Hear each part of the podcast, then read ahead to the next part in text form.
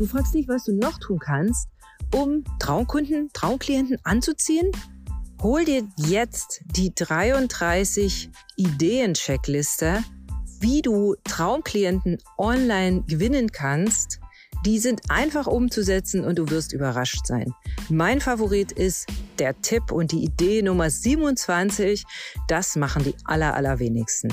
Setz es um und die Traumklienten kommen. Hol dir jetzt die freie Checkliste für 0 Euro.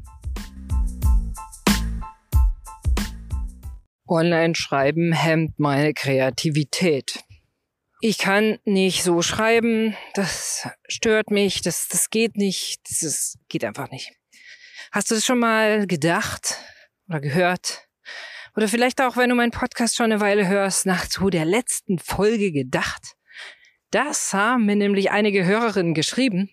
Und ich möchte jetzt gleich darauf quasi eingehen, antworten. Ja, da mal drüber sprechen. Hemmen Online-Texte die Kreativität? Und wenn ja, warum? Oder was du dagegen machen kannst und trotzdem kreative Online-Texte verfasst, die auch noch gelesen werden und den Kriterien des Online-Textens wirklich entsprechen. Ich bin übrigens Jana wie du willst. Ich helfe meinen Kundinnen dabei, die richtigen Worte zu finden, die ihre Lieblingskunden anziehen, ohne verkäuferisch oder pushy zu wirken, ohne die Leute zu drängen, irgendwas zu tun, zu überzeugen zu wollen, sondern wirklich auf eine ganz natürliche Art und Weise, auf deine Weise, deine Botschaft in die Welt, nicht nur in die Welt, sondern zu den richtigen Menschen zu tragen, die dann sehr gerne zu dir kommen, auf den Kaufbutton klicken oder einfach wirklich sagen, hey, hast du Zeit für ein Vorgespräch? Und mein Claim 2023 ist das richtige Wort am richtigen Ort. Bringt die Kunden schnell an Bord. Und in diesem Sinne, ich bin da für dich. Und jetzt geht es weiter hier mit dieser Folge, ob denn Online-Texte die Kreativität zerstören, beziehungsweise wie du kreative Online-Texte schreiben kannst und ich dabei und da, die trotzdem oder gerade deswegen sehr gut gelesen werden. Also lass uns mal das ein bisschen auseinandernehmen. In der letzten Folge, hör da gerne nochmal rein, habe ich darüber gesprochen, welche Kriterien Online-Texte benötigen, um gelesen zu werden, warum unser Leseverhalten online anders ist. Und in diesem Podcast geht es darum, wie du dieses Leseverhalten bedienst, ohne auf deine Kreativität, auf deine Individualität verzichten zu müssen.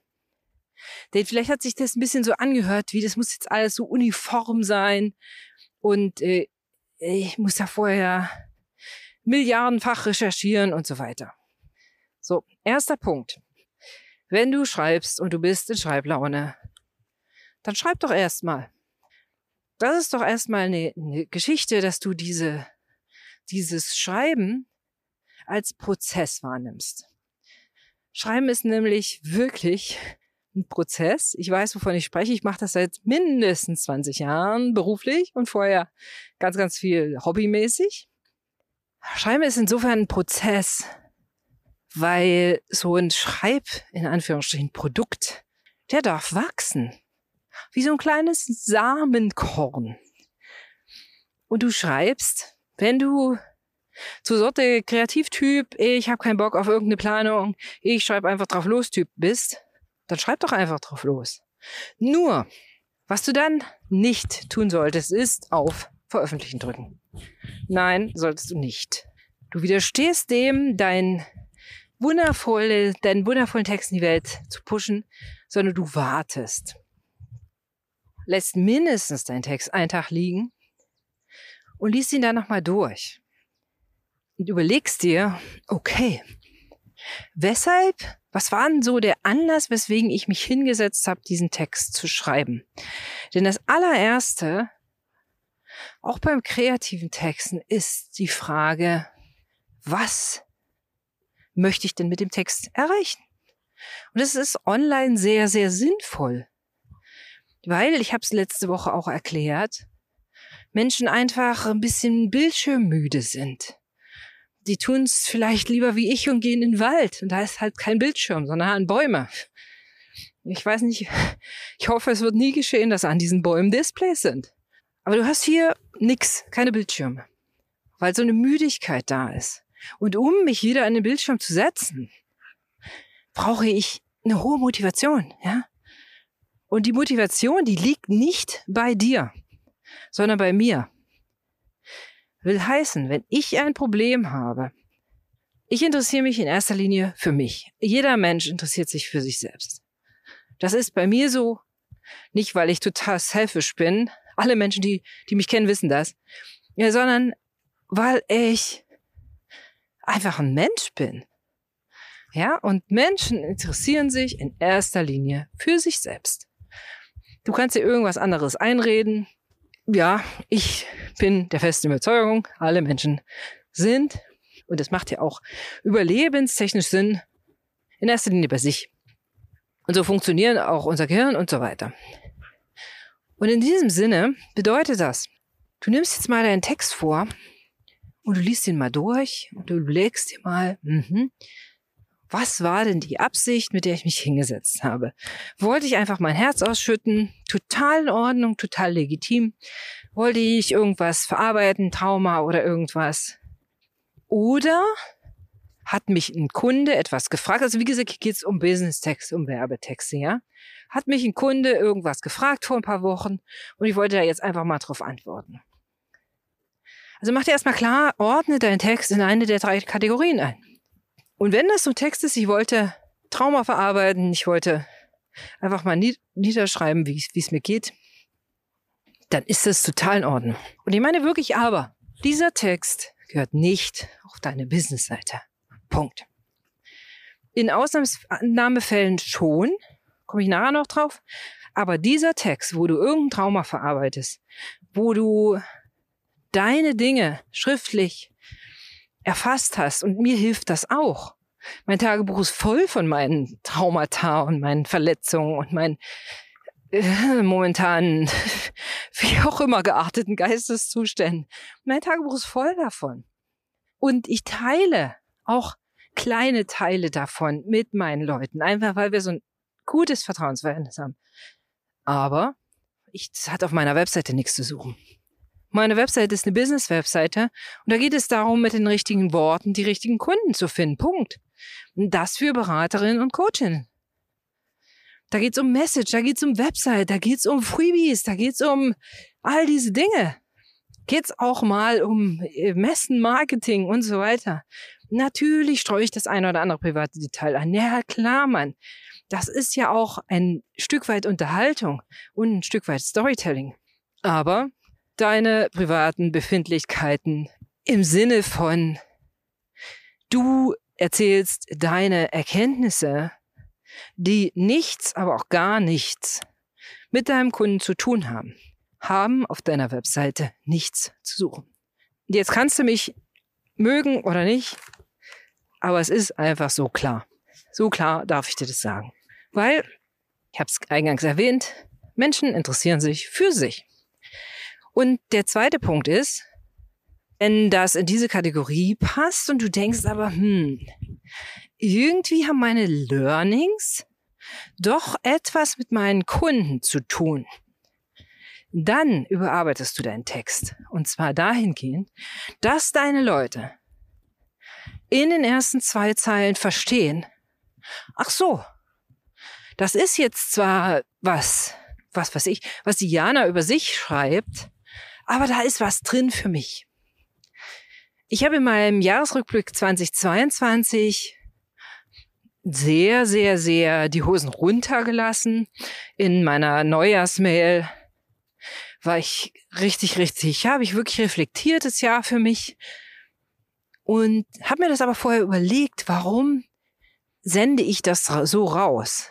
Ich weiß, dass meine, viele meiner Kundinnen es hassen, oder sich sehr klein fühlen, wenn so erfolgreiche Leute ihnen einen Jahresrückblick schreiben, boah, da habe ich wieder die Umsatzsteigerung gemacht, boah, da habe ich so viel Verkaufsrekorde erzielt, toll, boah, so habe ich das gemacht, weil ich sowieso der happy, happy, happy Woman bin. Mhm, klar. Weißt du, es gibt so eine Spitze des Eisbergs, das sind 10 Prozent oder 15 Prozent. Und der dicke Teil vom Eisberg ist unter Wasser, den siehst du nicht. Und das ist bei jedem so. Und jeder hat so einen dicken Scheiß-Eisberg da, den er so mit sich rumschleppt. Du siehst vorne die tolle Fassade, das Lächeln, die Umsatzzahlen. Das ist das, was du siehst, den Lifestyle. Und drunter ist halt, na, der dicke Klops, ne? Und dieser dicke Klops, das ist was, was jede hat. Jeder und jede. In unterschiedlicher Größe sicherlich, aber jede hat es. Es geht bei niemandem alles glatt. Und ab und zu gaukelt uns halt diese heile Social Media Welt vor, dass bei allen alles glatt geht. Und deswegen sind manchmal, und insbesondere ist es bei meinen Kundinnen so, ist es manchmal auch wirklich gut und hilfreich, eine persönliche Geschichte zu erzählen über mich und klar zu machen, hey, warte mal, du, das sieht alles so geil aus. Ja, Wohnwagen, Camperlife, durch den Wald spazieren den ganzen Tag.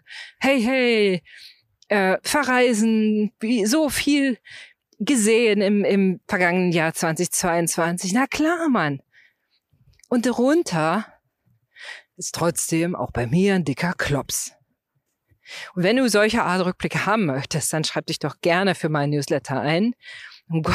Also keine Sorge, ich mache nicht, nicht jede Woche einen Rückblick, aber es gibt ganz paar Einblicke auch in mein Leben und vor allen Dingen auch in diesen Klops von Eisberg, der manchmal drunten und drunter hängt. Warum? Weil das eine Relevanz für meine Kundinnen hat, für meine Leserinnen.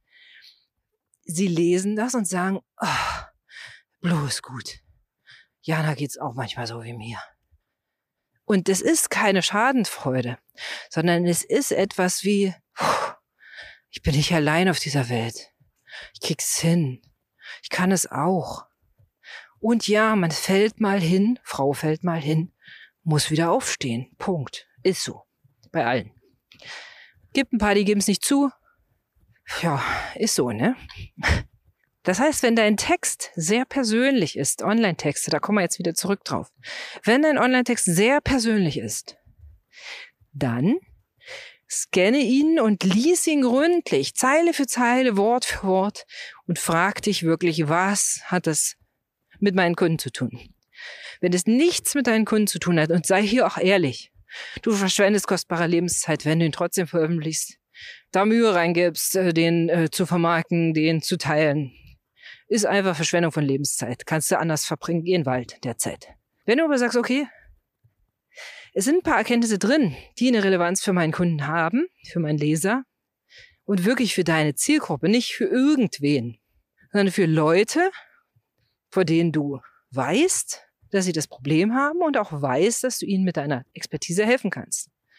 Dann veröffentliche ihn, beziehungsweise überarbeite ihn und veröffentliche ihn dann. Das ist schon mal der erste Schritt, wo online gar nicht deine Kreativität einschränkt.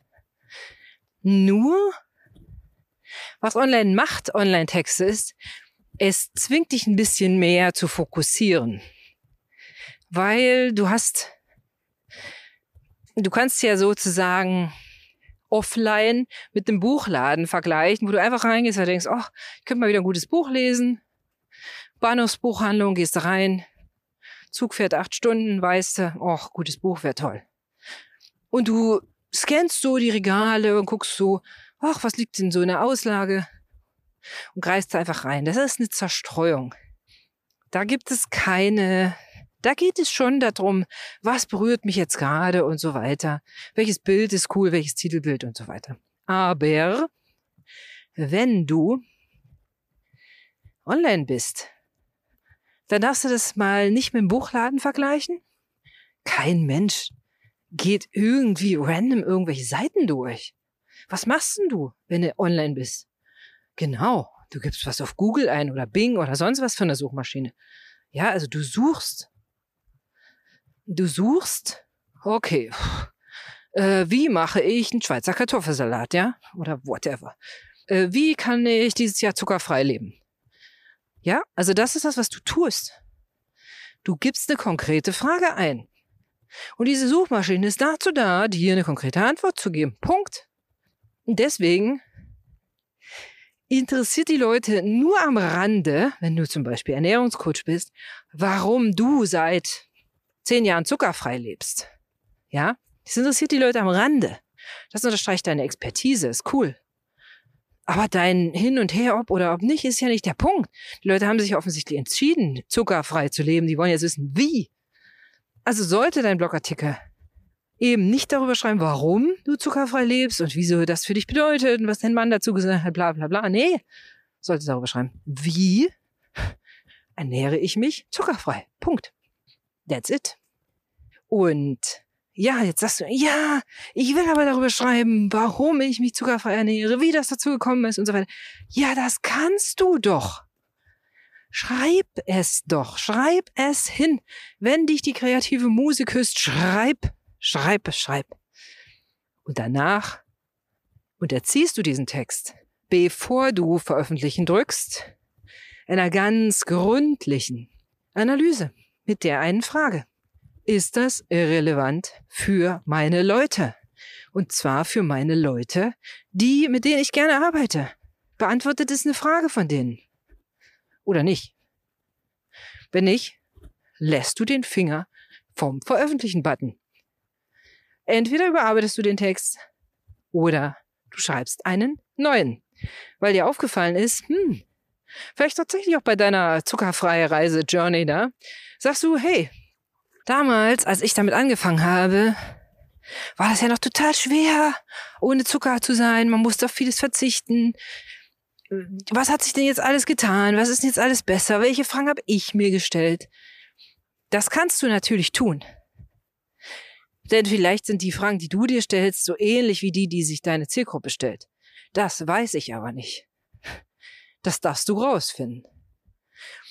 Und ich finde es durchaus eine Art, eine gute Art von Kreativität, auch rauszufinden, hey, wie kann ich denn das jetzt gut rüberbringen? Wie kann ich denn eine gute Geschichte erzählen zu dem Thema, wie ernähre ich mich zuckerfrei?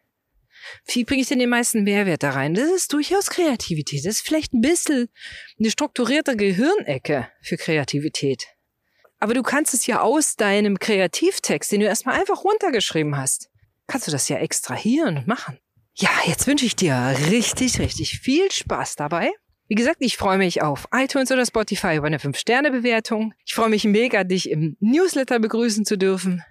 Melde dich einfach an, geh auf meine Webseite das habe ich dir alles unten nochmal verlinkt und wünsche dir ein frohes Texten. Erinnere dich nochmal daran, ist das Wort am richtigen Ort. Kommen die Kunden schnell an Bord. Liebe Grüße, deine Jana. Dir gehen manchmal die Ideen aus, wie du deine Traumklienten wirklich dazu bringen kannst, auf den Vorgespräch-Button oder Termin vereinbaren-Button zu klicken. Dann habe ich was für dich die ultimative Checkliste 33 Ideen, wie du Traumkunden gewinnen kannst, zusammengestellt aus 21 Jahren Marketingerfahrung und der Arbeit mit Hunderten von Kunden. Hol dir die Checkliste, sei dabei. 0 Euro for free, 33 Ideen, wie du Traumkunden online gewinnen kannst. Klick gleich jetzt auf den Link.